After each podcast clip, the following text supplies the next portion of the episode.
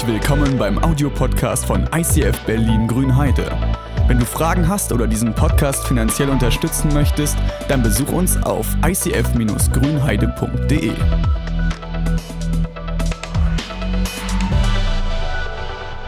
Also, äh, wir haben diese Geschichte gehabt von Josef und Josef war jetzt quasi der zweithöchste Mann im Staat.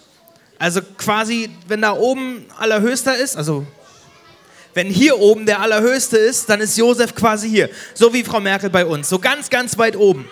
Der kann alles entscheiden. Der kann entscheiden, ob du jetzt noch eine Strafe bekommst, ob du dich gerade hinsetzen musst, ob du deine Jacke anziehen darfst oder ausziehen darfst. Alles darf der entscheiden. Ob du mehr Taschengeld bekommst, ob du schlafen gehen sollst. Kann er alles entscheiden, kann er alles machen.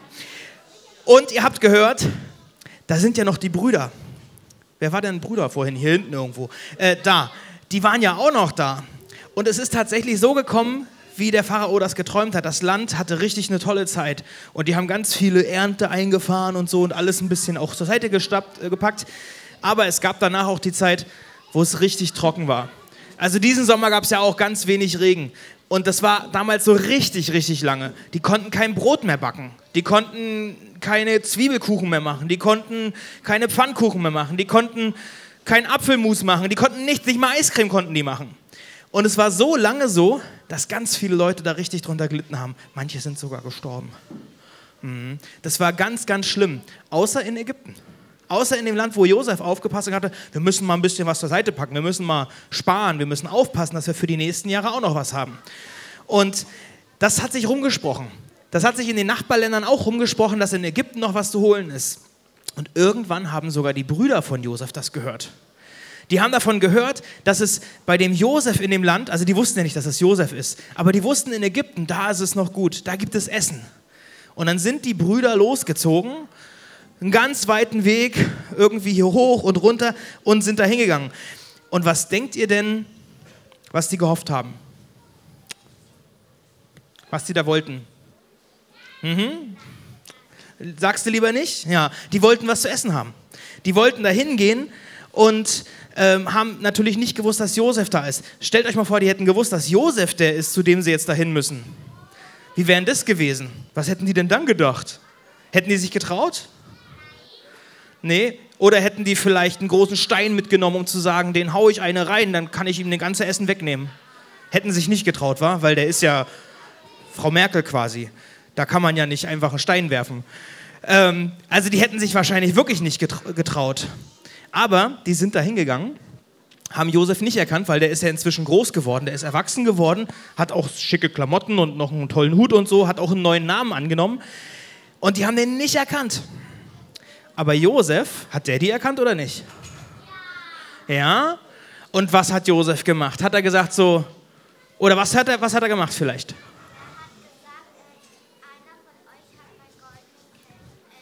Mhm, es kommt auch noch, genau.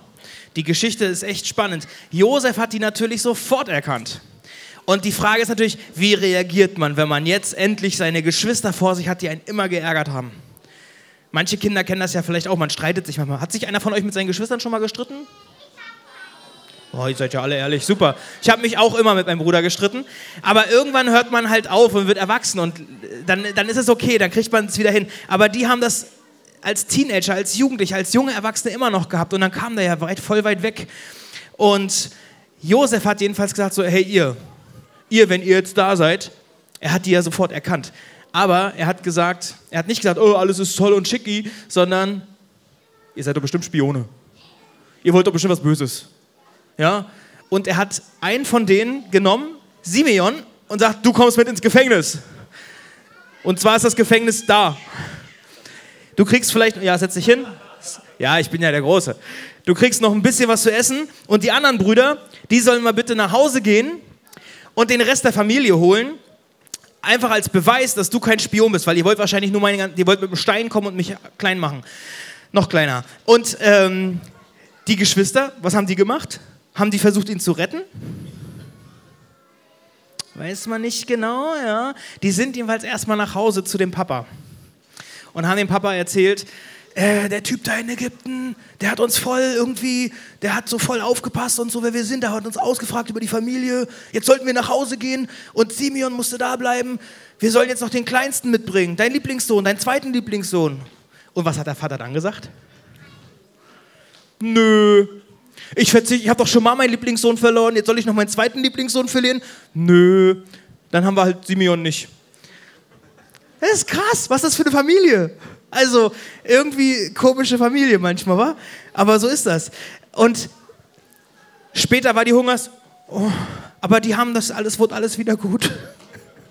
Hat ein bisschen gedauert. Die sind jedenfalls tatsächlich wieder hingekommen, als die Hungersnot wieder richtig dolle war, als die immer noch nicht klar kamen und sind dann hin. Und Josef, der wusste das ja. Und der hat, man liest es in der Bibel auch, dass der sich immer wieder mal zurückziehen musste, um, weil er geweint hat, weil ihm das natürlich doch irgendwie zu Herzen geht. Und das war wie so ein Kampf in, sein, in seinem Inneren. Werde ich mich jetzt rächen an meinen Brüder oder werde ich den vergeben oder werde ich mich wieder vertragen oder nicht?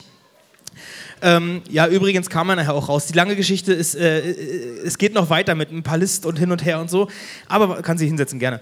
Ähm, was, was man davon merken kann, dass Gefühle, die man so hat, dass die richtig viel auslösen können. Am Anfang haben die Gefühle bei, bei den Brüdern ausgelöst, dass die Josef gehauen haben und geärgert haben und hin und her. Josef hat die natürlich auch geärgert. Das hat sich richtig hochgeschaukelt. Wenn du traurig bist, was machst du dann?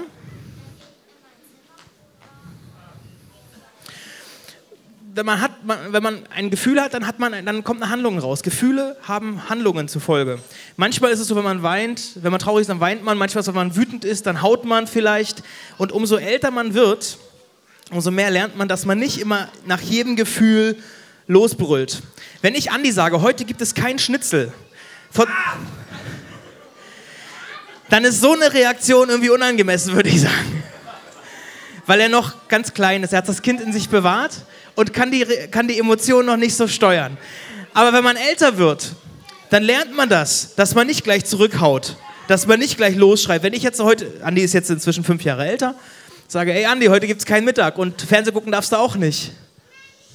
Dann hat er es geschafft, das irgendwie anders also, zu gehen. Dann wird er erstmal nachdenken, warum. Und ich habe gedacht, so, wir können mitnehmen, das kann man auch als Kind und als Erwachsener mitnehmen, dass man seine Gefühle irgendwann steuern kann, dass man das lernen kann, dass man die Emotionen, die man so hat in sich drinne, dass man die steuern kann. Das ist wie bei einem Auto. Am Anfang denkt man vielleicht noch so, äh, äh ich, ich, ich, kann nicht anders, ich muss schreien, ich kriege meinen Schnitzel nicht, ich muss schreien. Und später kann man sagen, okay, ja, ich kriege meinen Schlüssel nicht, also werde ich versuchen, dass ich es doch kriege. Ja? Und beim Auto ist es so, du kannst auch, sitzt du am Steuer deines Autos und fährst oder lässt du dich einfach treiben und äh, das Auto fährt dich. Natürlich hört man natürlich auf sein Auto, ich muss auch bald zur Werkstatt mal, ähm, aber da kann man weitergehen, da kann man drüber nachdenken. Da kannst du überlegen, wo will ich hinkommen? Wenn ich das Steuer selber in der Hand habe, kann ich überlegen, wo ich hinfahre. Wenn ich auf dem Fahrrad sitze, kann ich überlegen, wo ich hinfahre. Wenn das Fahrrad bestimmt, wo ich hin soll, dann lande ich meistens im Graben. Von daher kann man überlegen, ich muss die Verantwortung nehmen, ich muss das Steuer in die Hand nehmen, ich muss lernen, meine Gefühle ein bisschen zu gucken, zu kontrollieren, weil dann kann ich überlegen, wo will ich hin. Das hat Josef auch gelernt. Und wir werden jetzt noch ein Lied hören, ich weiß nicht genau von wem, aber danach geht's von den Vorschülern. Eine Zeile in diesem Lied, die ist fast wie bei der Josef-Geschichte.